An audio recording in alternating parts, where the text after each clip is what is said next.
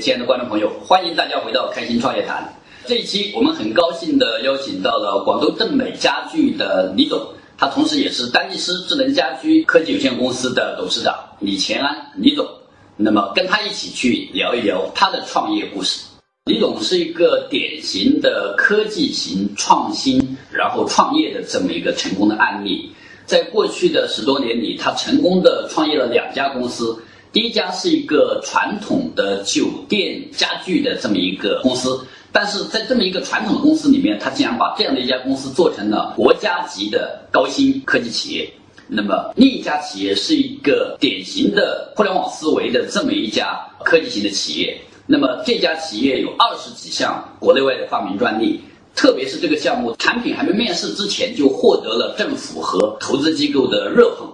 啊，李总你好。哎，你好。呃，作为一个有这么多的国家高级职称的这么一个技术人员，你是怎么想到要自己创业的呢？这个其实啊，从我下海那天开始就有自己的创业梦，但是没有想到啊，我第一个创业的项目是从事传统的家具行业啊。那我呢，在此之前是在一家在全国应该排在前五位的。建筑智能化行业的这么一个龙头公司，我当时负责销售。那当我后边给公司提出辞职准备创业的时候，那董事长来跟我谈，希望在一年之内尽量呢不要与公司发生业务方面的冲突。呃，可以说所在的公司对我就是是有成长的这种培育的之恩。那我主动承诺，两年之内。我不从事同行业，偶然的机会，稀里糊涂，最后就以家具结了缘，啊，那么一直到至今。但是回想起来啊，其实传统的行业在创新这个领域是一片蓝海。传统行业的创新其实不是一件容易的事情。你是怎么样把正美家具这么一个传统的行业中间的一家企业做成？国家级的这种高新科技企业的嘞，这个我自己总结啊，啊，应该是一个做到敢想、敢干、勇于创新。呃，我们实际上建厂是在零七年底金融危机爆发之前，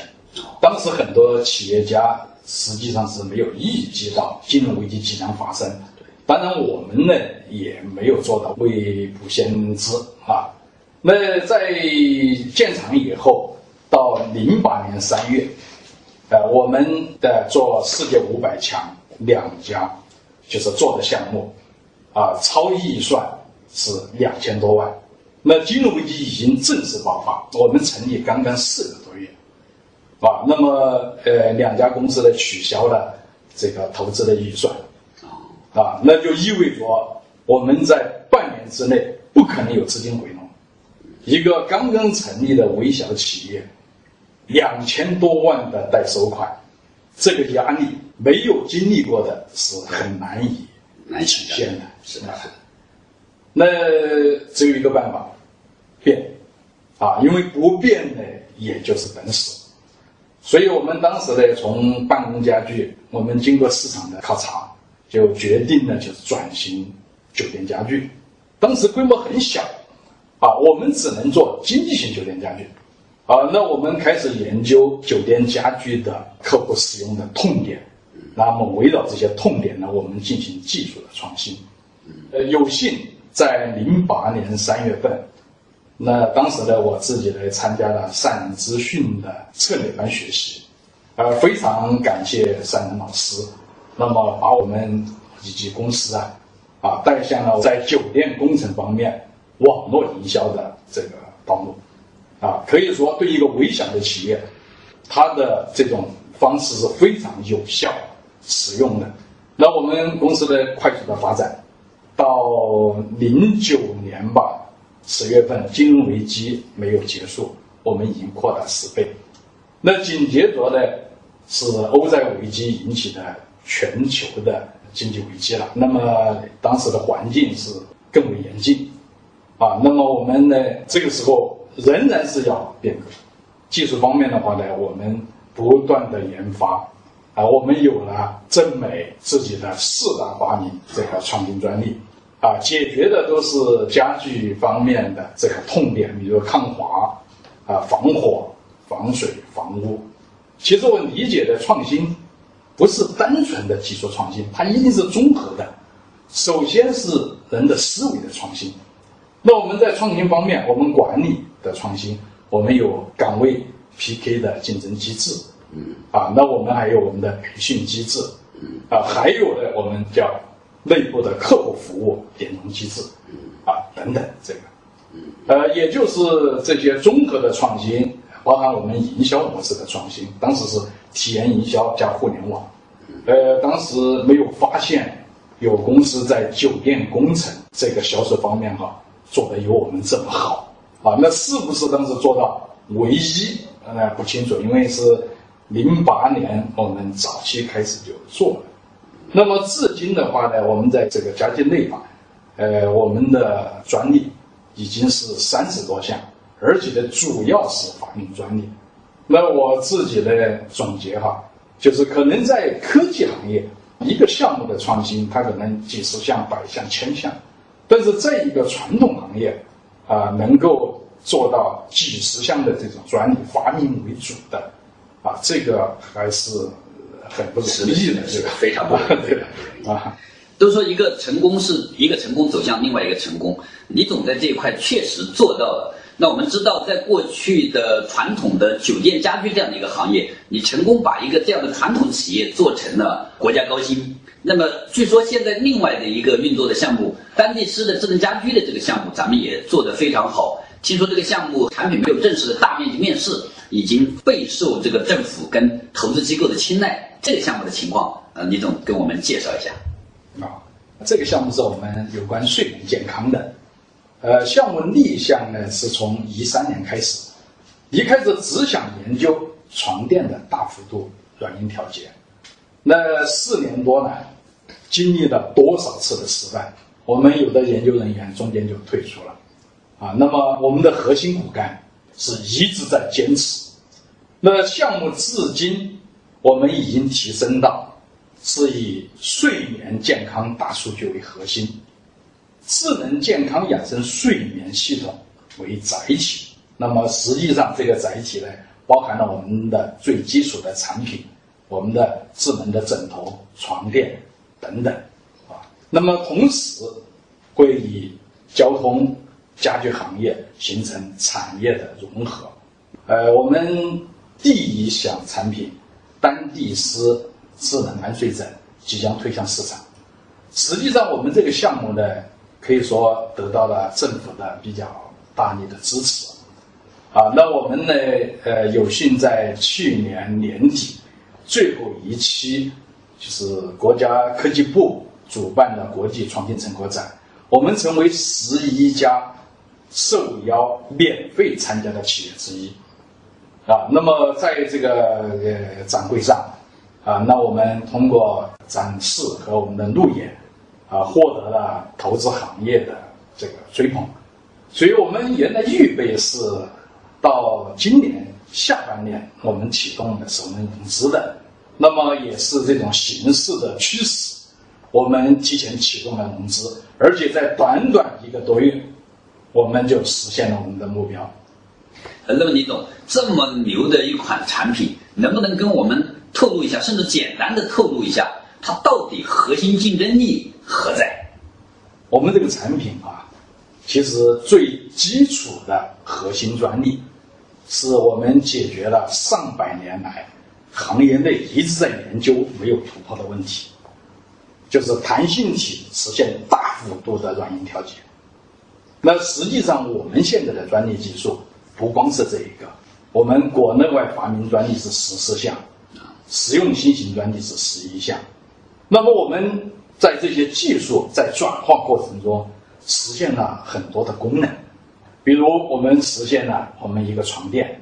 可以多分区自由的大幅度的软硬调节，而且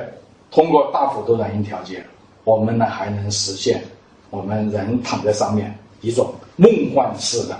摇篮式的摇摆，就跟飘在空中一样，这种感觉。我们通过这个实验催眠，还有按摩等等，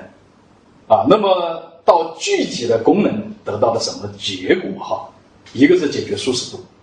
再一个我们个性化的需求，还有保健运动，以及我们解决很多睡眠的障碍，失眠啊、打鼾啊等等这些问题。呃，另外在营销模式上，那我们是体验营销加互联网。啊那我们讲合作双赢就能长久。那我们的营销模式它不光是双赢，啊，我们能够帮助多个服务行业以及我们的电商等等，实现共同打造我们的平台，而且大家互助互惠共赢。那么对于丹地斯这样一家企业，呃，最终你的目标是希望把它带到一个什么样的高度来？啊，我们有比较大的远景规划，啊，但是路呢是得一步一步的走，对，所以我们第一阶段产品的研发，把这个功能做的就是解决刚需的基础上，啊，我们呢尽快的推向市场，对，啊，那么通过我们受众面的扩大，啊，那么最终我们能形成睡眠健康的大数据。本身我们要去调节很多功能的话呢，是存在数据检测的，所以我们在形成大数据这个，就不会像行业内有的公司为数据检测而检测，啊，那我们在自身功能就需要这些，当我们产品辐射面足够大的话，它就自动的形成了数据采集，那这是我们第一阶段，啊，那第二阶段的话。我们在这个我们呃数据采集的基础上，会进行的分析，以及我们应用层面的研究，形成数据共享。那么这个也会反过来促进我们产品的升级换代，啊，同时呢，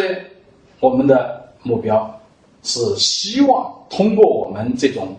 比较专业的睡眠健康大数据，能够打造一个。以睡眠健康大数据的这么一个生态的产业链，